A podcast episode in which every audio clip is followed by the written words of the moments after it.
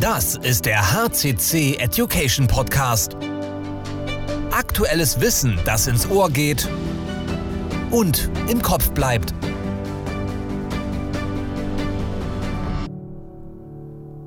Willkommen zurück zu Teil 2 unseres Spezialpodcasts für AstraZeneca zum Thema Telefonieren im Außendienst. Wer Teil 1 noch nicht gehört hat, dem seien einerseits die Ohren langgezogen, weil da waren schon super Informationen drinnen rund um das Thema, was muss ich machen, wenn ich meinen HCP erreichen möchte, wie strukturiere ich mein Gespräch, welche Rolle spielt der Gesprächsleitfaden ganz, ganz viel Wissen und ganz, ganz viel Erfahrung von meiner Kollegin Andrea Jakob, die bei uns im telefonischen Außendienst tätig ist.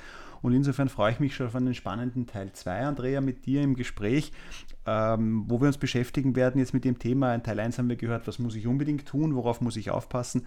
Und jetzt in Teil 2 werden wir uns ein bisschen mit der Frage nachgehen, was sollte ich auf gar keinen Fall tun, beziehungsweise was sind so die klassischen Stolpersteine, was sind die Hürden, die man hier zu meistern hat, wenn man im telefonischen Außendienst oder bei Telefonaten als Außendienstmitarbeiter erfolgreich sein müssen. Insofern, Andrea, willkommen zurück in Teil 2. Ich freue mich, dass wir uns heute wieder die Zeit nehmen, äh, da äh, unsere Meinungen, unsere Ideen auszutauschen. Starten wir vielleicht los mit der ersten Frage zum Thema, wenn ich etwas nicht tun darf. Ja, was darf ich nicht tun wie im physischen Außendienst, nennen wir es mal so, der Vor-Ort-Außendienst und beim telefonischen Außendienst. Was ist da gleich? Was sind so zwei Dinge, die ich auf keinen Fall tun darf? Hallo Dominik, danke für die kurze Einleitung. Stellen wir uns mal vor, ich komme in eine Ordination oder es hebt jemand ab am Telefon.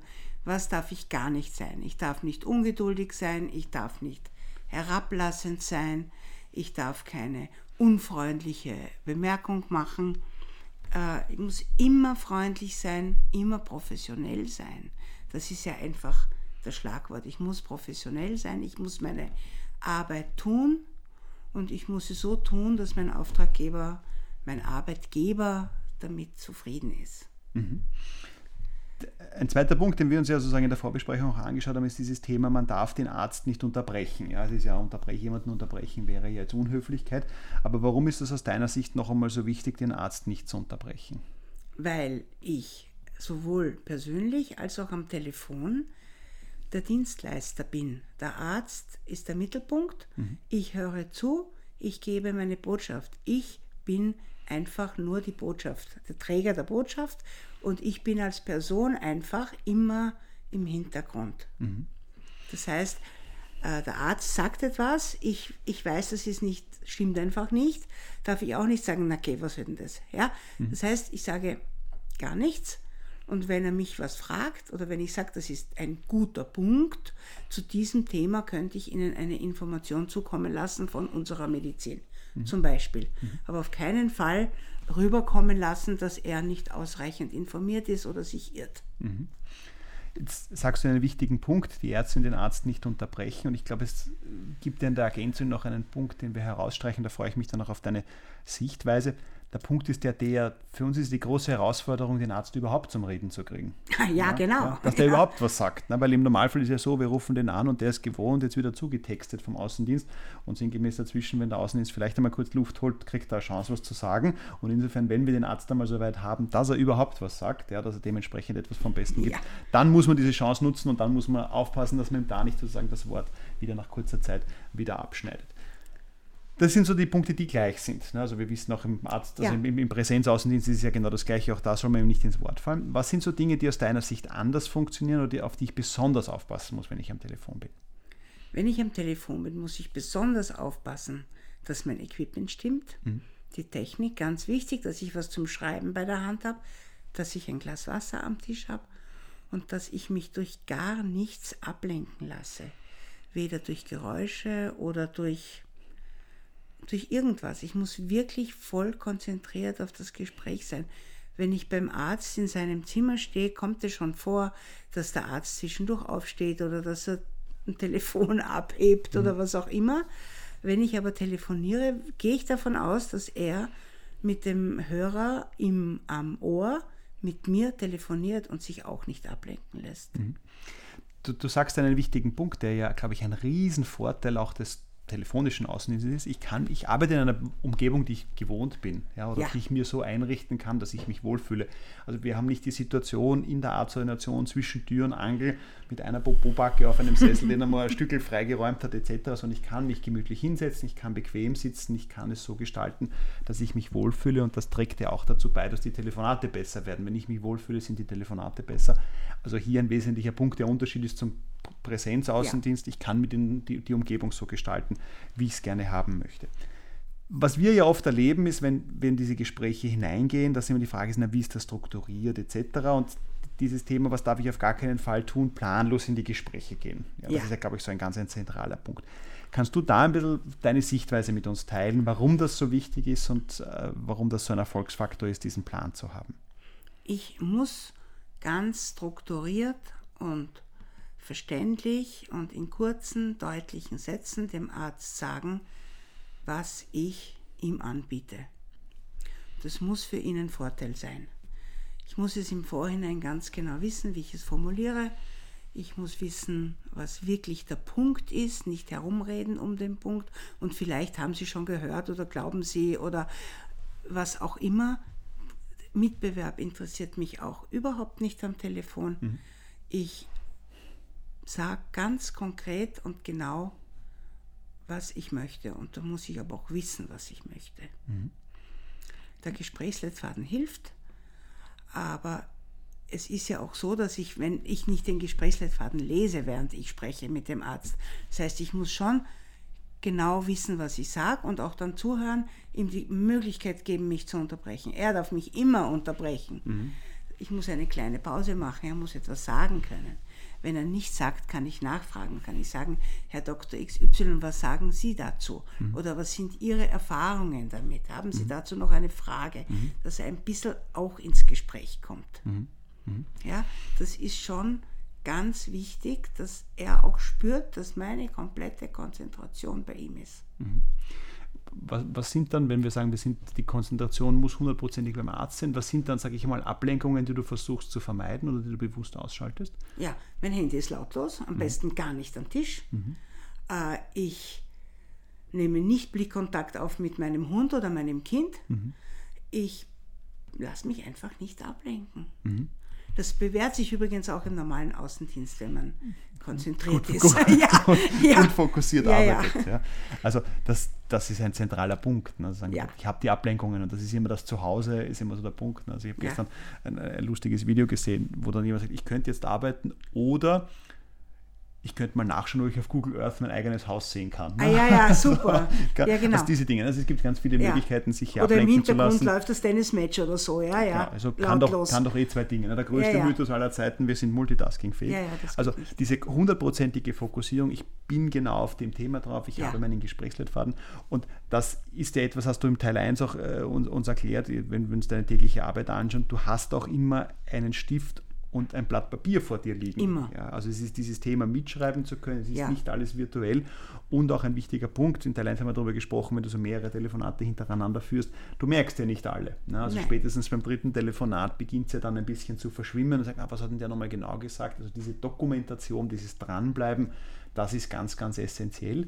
Und wir haben die Situation, Telefonate sind ja jetzt eine Spur kürzer. Ja, die sind so drei, vier Minuten, aber die sind ganz, ganz intensiv, ganz ja. dicht und da gilt es natürlich 100 Prozent äh, fokussiert zu sein und dann nicht nebenbei, wie du sagst, das Tennismatch oder was auch immer, wurscht, wie ja, ja. Team gegen den Rest der Welt, genau. äh, wie es da steht, ähm, dann funktioniert es. Das Thema Technik, gehen wir vielleicht auch auf das noch einmal ein. Ja? Also sagen, ja. Wie, wie, wie, gehen wir damit um und, und wie richtest du dir jetzt auch da vielleicht noch einmal einfach deinen Arbeitsplatz ein? Stichwort Headset, nicht Headset und diese ganzen Dinge. Ich glaube, dass Headset sehr hilft, mhm. weil ich natürlich dadurch für den Arzt alle Nebengeräusche ausschalte. Mhm. Und ich selber telefoniere sehr, sehr gern mit Headset. Das mhm. ist für mich auch so, da wird mein Kopf rechts und links zusammengehalten und mhm. dann weiß ich, ich bin im Zentrum, ich, mhm. ich bin dabei äh, dann schaue ich, dass ich bequem sitze, dass ich eine Fußstütze habe, dass ich den äh, Laptop im richtigen Winkel. Also es muss alles passen mhm. mit dem Licht und mit mhm. dem Schreibtisch, damit ich mich konzentrieren kann und mich auch wohlfühle. Das ist am besten, man vergisst die Technik während mhm. des Gesprächs. Mhm. Jetzt ist es ja oft so, dass man sagt, okay, jetzt telefoniere ich. Ja, ich brauche jetzt eine gute Telefonierstimme oder manche sagen, hm, ich habe keine gute Telefonierstimme etc. Was sind so Tipps, die du mitgeben kannst, damit man vielleicht nicht zu piepsig wird? Das ist ja oft ein Thema, das ja. wir haben, gerade, es soll es nicht geschehhaft sein, aber oft Damen haben ja manchmal aufgrund der generell höheren Stimme, so ja. die, jetzt kommt ein bisschen die Aufregung, die Nervosität dazu, so ein bisschen in die Höhe zu gehen, ja, und dann wird es sehr piepsig. Was, was sind so deine Tipps, die du mitgeben kannst, wenn es darum geht, die richtige Telefonstimme zu haben? Also erstens hilft es, wenn man den Kopf ein klein bisschen nach vorne neigt. Mhm. Dann hilft es, wenn man langsam spricht. Mhm. Und wenn man versucht, es gibt so die Bauchstimme, so ein bisschen vor dem Gespräch oder vor dem Tagesbeginn ein bisschen seine Stimme übt, dass mhm. man nicht sagt, ich bin jetzt aufgestanden am Kaffee getrunken, überhaupt noch nicht mit niemandem irgendwas geredet und dann mein erster Gesprächspartner ist die Ordinationshilfe. Das ist nicht gut. Mhm. Da muss man sich dann noch räuspern oder also man sollte schon ein bisschen sich selber die Zeitung vorlesen mhm. oder so. Ähm, dann neigt man dazu, ich weiß nicht, das bei Männern auch, Frauen stärker, am Ende eines Satzes mit der Stimme rund raufzugehen. Das heißt, äh, Ordinationshilfe, ich habe eine Botschaft für den Arzt und ich würde ihn gern sprechen, kommt nicht so gut. Mhm. Ist besser, man geht am Ende des Wortes mit der Stimme runter. Mhm. Und auch, man soll immer, ich habe einmal gelernt bei einem Training, dass man so sprechen soll, dass es für einen selbst einen Hauch zu langsam ist. Mhm. Dann kommt es gut und deutlich rüber. Mhm. Also ich kann mich erinnern, mein, mein Schauspiellehrer in der Schule, ja, da hatten ja. wir so Schauspielunterricht ja, und der hat uns immer gedrillt. Ja, der hat immer gesagt, die berühmten Worte langsam, laut und überdeutlich. und wie du sagst, ne, das ist man ist meistens zu schnell. Ja, und wenn es ja. einem selber eine Spur zu langsam vorkommt, deswegen möchte ich es nochmal herausstreichen, dann erreichen wir eine Geschwindigkeit, die für die andere Seite ja spannend ist und die auch dann angenehm zuzuhören ist. Das darf man ja auch nicht vergessen, ne? weil wir wiederholen am Telefon 5, 6, 7, 10, 15 Mal am Tag die gleiche Botschaft. Wir finden sie dann hoffentlich irgendwann einmal noch immer spannend, aber wir wissen, was kommt und da ist das Risiko, dass man oft sagt, okay, man ist dann einfach zu schnell, man, man, man, man sprudelt dann los und wir haben die Thematik und da komme ich zum nächsten Punkt, worauf man aufpassen muss. Aus meiner Sicht ist dieses Thema zu glauben, dass die andere Seite viel Zeit hat ja, und deswegen zu hudeln. Ja, das ist ja, ja. dieses Thema so, ah ja, da mache ich schnell und das ja. habe ich in vielen Trainings erlebt, dass die Mitarbeiter dann oft so sie treffen den Arzt, der Arzt sagt immer, na, heute habe ich aber keine Zeit oder heute habe ich wenig Zeit und sind die Mitarbeiter ganz von der Rolle und sagen, na, uh, da muss ich mich aber beeilen. Mhm. Und ich mir oft denke, liebe Leute, ihr müsst das vom Gedanken her genau umdrehen. Ihr müsst davon ausgehen, dass er wenig Zeit hat, nicht keine Zeit hat, sondern dass er wenig Zeit hat und euch gegebenenfalls freuen sollte er doch viel Zeit haben. Ne? Aber eigentlich ja. muss ich mir auf die knappe Zeit, muss ich mich ja vorbereiten und gerade am Telefon ist das ja ein zentraler Punkt. Wie siehst du das? Jein, darf ich dir ein bisschen widersprechen, mhm. Dominik? Mhm. Ähm, ich gehe nie davon aus, dass der Arzt wenig Zeit hat, mhm. weil ich davon ausgehe, dass meine Botschaft ihn interessiert. Mhm. Und dann hat er genauso viel Zeit, wie er sich dafür nimmt. Mhm. Und je besser ich mein Gespräch führe, desto mehr Zeit nimmt er sich, beziehungsweise je besser die Botschaft ist. Mhm. Ja? Und weil du vorhin angesprochen hast, was man noch, möchte ich noch ganz kurz dazufügen, wenn ich zehnmal am Tag denselben Gesprächsleitfaden äh, spreche oder verwende, darf mir dabei selber nicht langweilig werden. Mhm. Das ist ganz wichtig. Der Schauspiellehrer wird das vielleicht auch gesagt haben, wenn man ein Schauspiel, wenn man ein Stück immer wieder aufführt, darf dem Schauspieler dabei auch nicht fad werden. Mhm. Das heißt, es ist jedes Gespräch beginnt bei Punkt Null mhm. und es wird neu aufgebaut und richtet sich natürlich nach dem Gesprächspartner.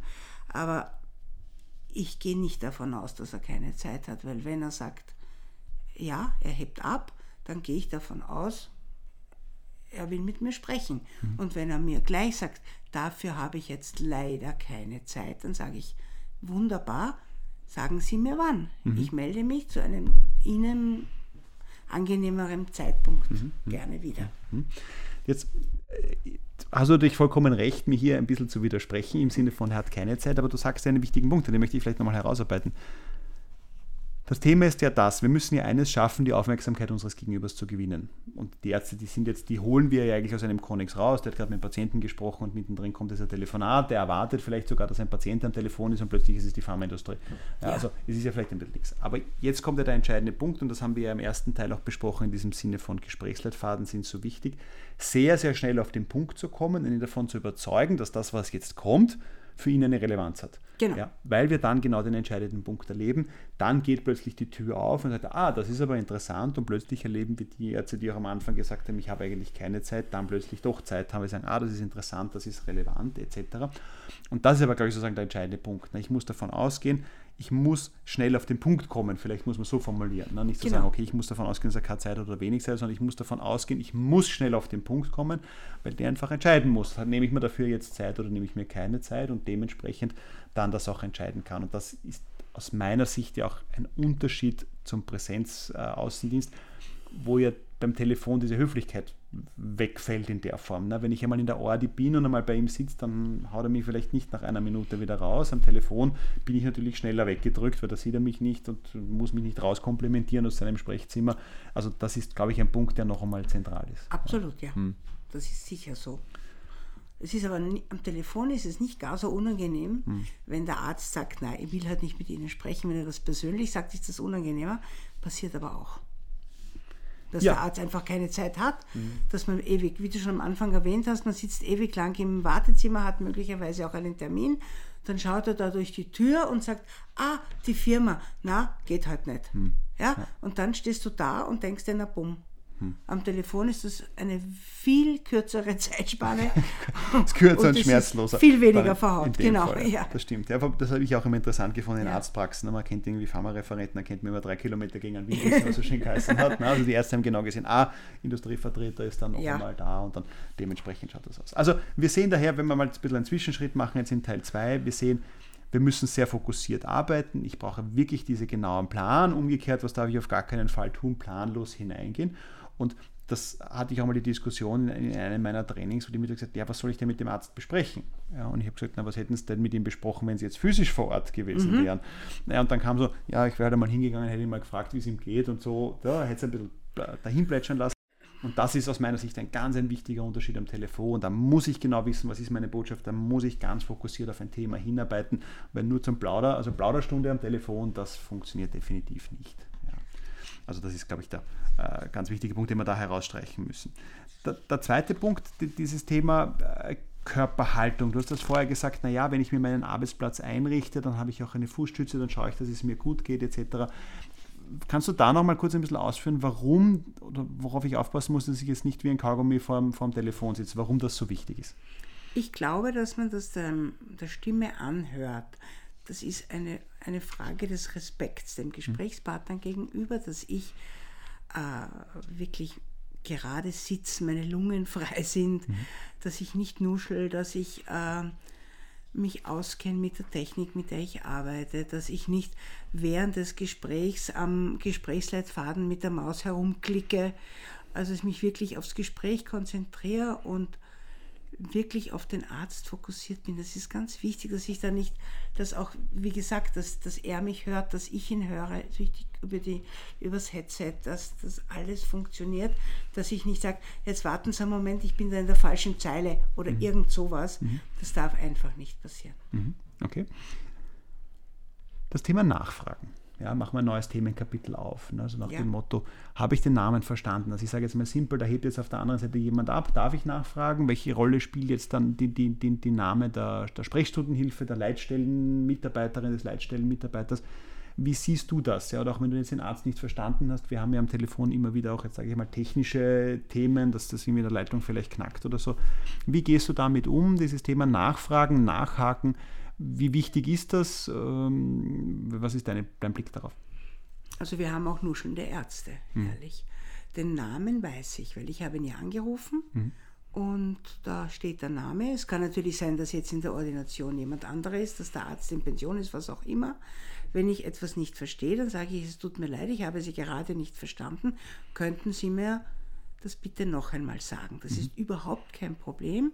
Wenn ich nicht nachfrage, entgeht meine Information. Mhm. Und die Ordinationshilfe stellt sich allermeistens mit Namen vor.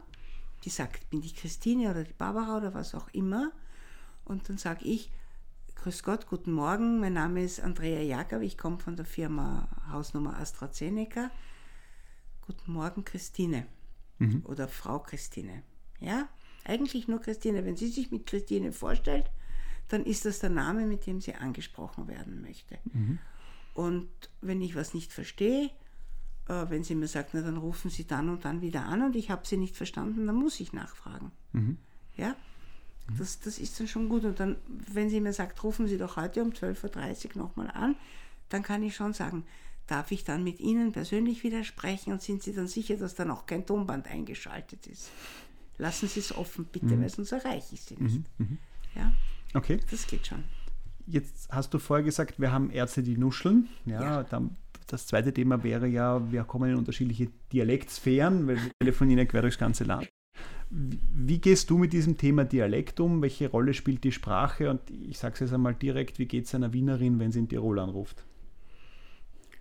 Ganz gut, weil wenn der Tiroler mich als Wienerin natürlich sofort in der ersten Sekunde äh, erkennt, ja.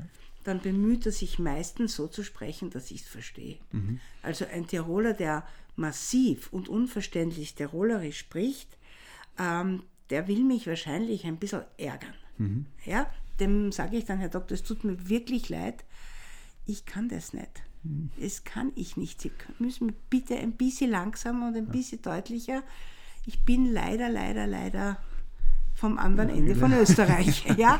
Und der lacht dann und das geht dann schon. Ja. Mhm. Aber ich verstehe auch manchmal irgendwelche Kärnten aus Tälern oder mhm. so nicht. Mhm.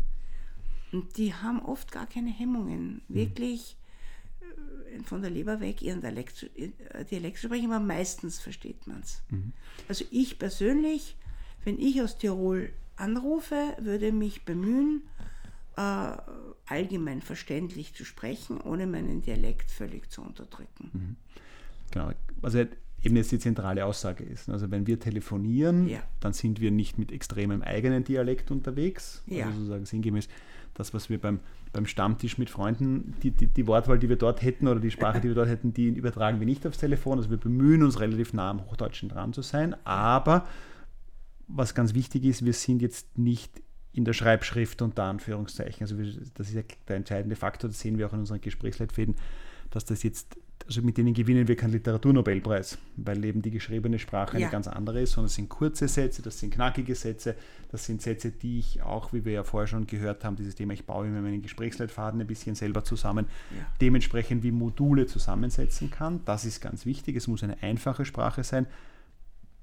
Aber wir müssen aufpassen, dass wir nicht zu sehr in den Dialekt hineinkippen, vor allem dann, wenn wir jetzt Bundesländer grenzenübergreifend telefonieren. Das geht genau. jetzt vielleicht nochmal, dass der Tiroler Mitarbeiter, die Tiroler Ärzte ja, also wenn die jetzt versuchen, auf beiden Seiten wahrscheinlich pures Hochdeutsch zu sprechen, wird es auch komisch. Ja. Und damit haben wir dieses ja. Thema, es muss authentisch sein. Wir haben dieses Thema Authentizität. Ja.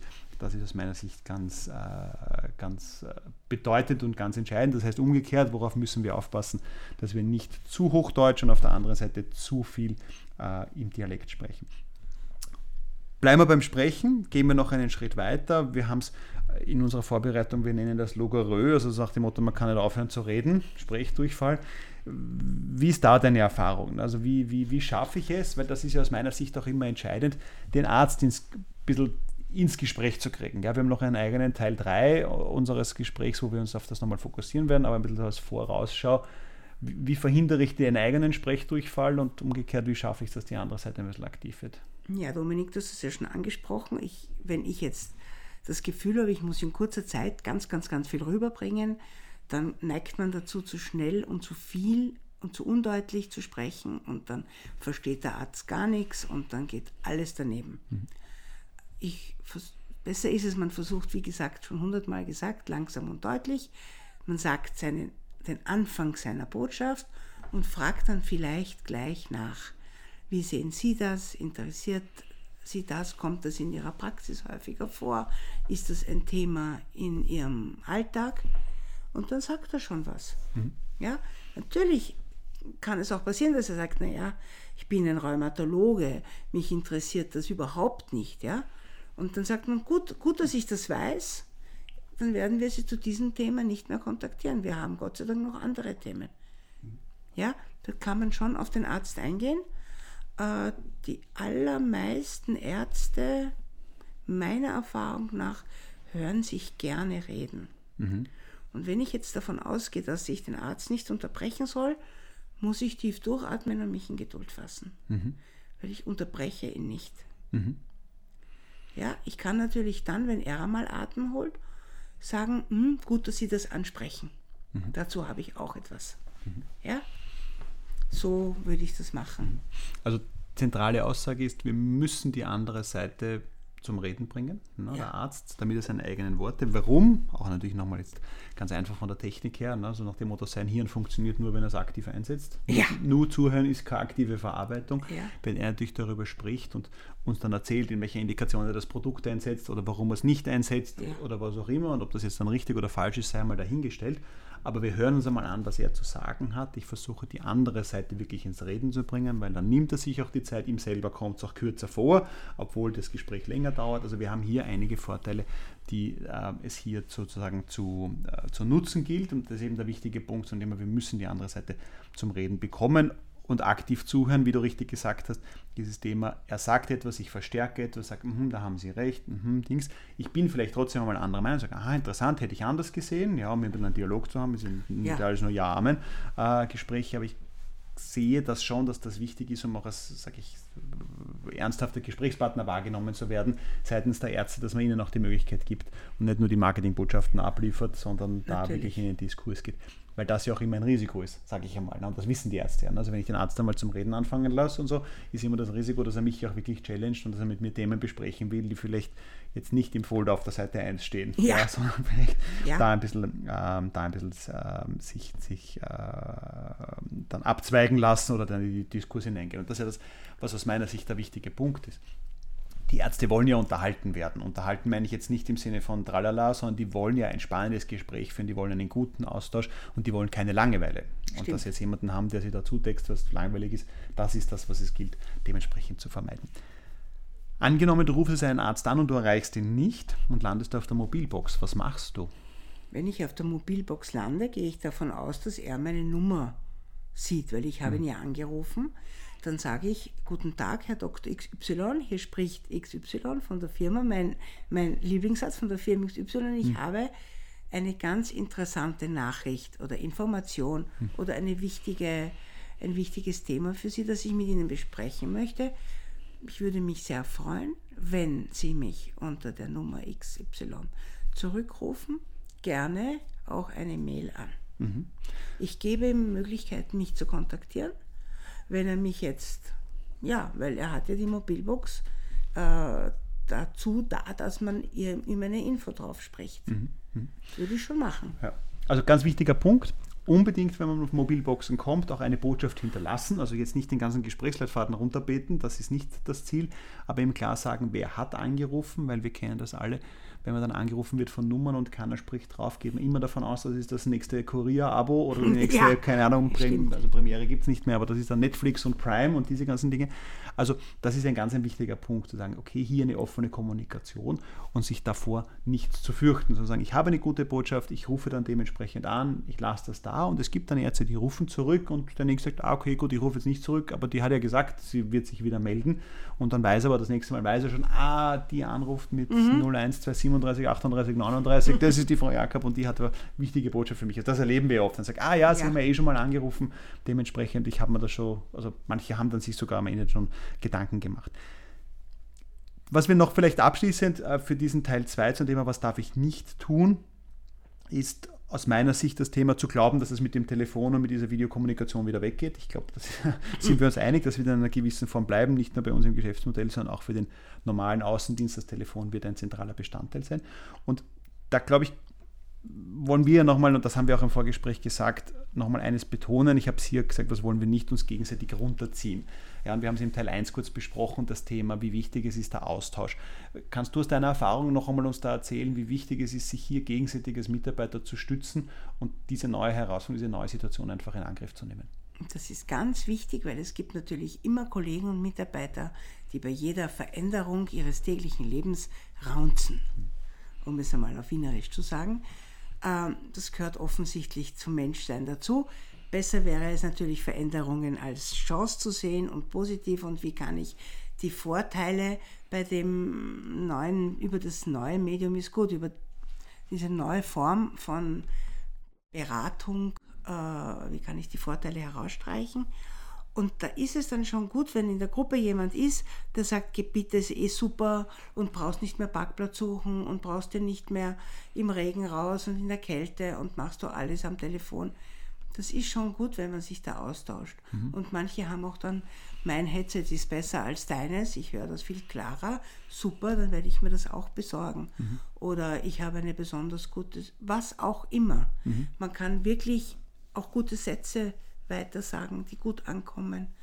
Ist alles möglich. Mhm die Kernaussage ist darauf fokussieren, was funktioniert und nicht auf das, was nicht funktioniert. Absolut, genau, ja, so ist es. Ja, weil wie du sagst, es ist, oft sind es die Kleinigkeiten. Das ja. sehen wir ja auch in unseren Teambesprechungen dann. Also nach dem ja, Motto, also das funktioniert total super. Ja, ich habe das ein bisschen umgestellt genau. und das funktioniert jetzt super und damit komme ich gut durch. Oder ja, du, ich verstehe das, das geht bei mir auch nicht, aber. Ne? Also immer diese, diese Lösungsorientierung und dementsprechend das muss funktionieren. Wunderbar, damit haben wir ein paar Dinge gestreift zum Thema, was darf ich auf gar keinen Fall tun, beziehungsweise was sollten wir vermeiden und schließen damit Teil 2 unseres Spezialpodcasts für AstraZeneca ab. Wieder eine halbe Stunde geballtes Erfahrungswissen von der Andrea. Vielen Dank dafür, dass du uns da einen Einblick gegeben hast. Und damit darf ich mich für heute bedanken ja, und einen Ausblick geben auf Teil 3, weil da schauen wir uns nochmal an, das Thema, was ist, wenn ich jetzt im Gespräch drinnen bin? Ja, also wie gehe ich da mit dem Arzt nochmal um? Wie binde ich den Arzt? Wie halte ich den dementsprechend bei der Stange? Also wer Teil 1 und 2 gehört hat, dem Spaß gemacht hat, den freuen wir uns äh, in Teil 3 dann dementsprechend als Hörer wieder begrüßen zu dürfen. Bis dahin alles Gute, viel Spaß beim Telefonieren und ja, tschüss.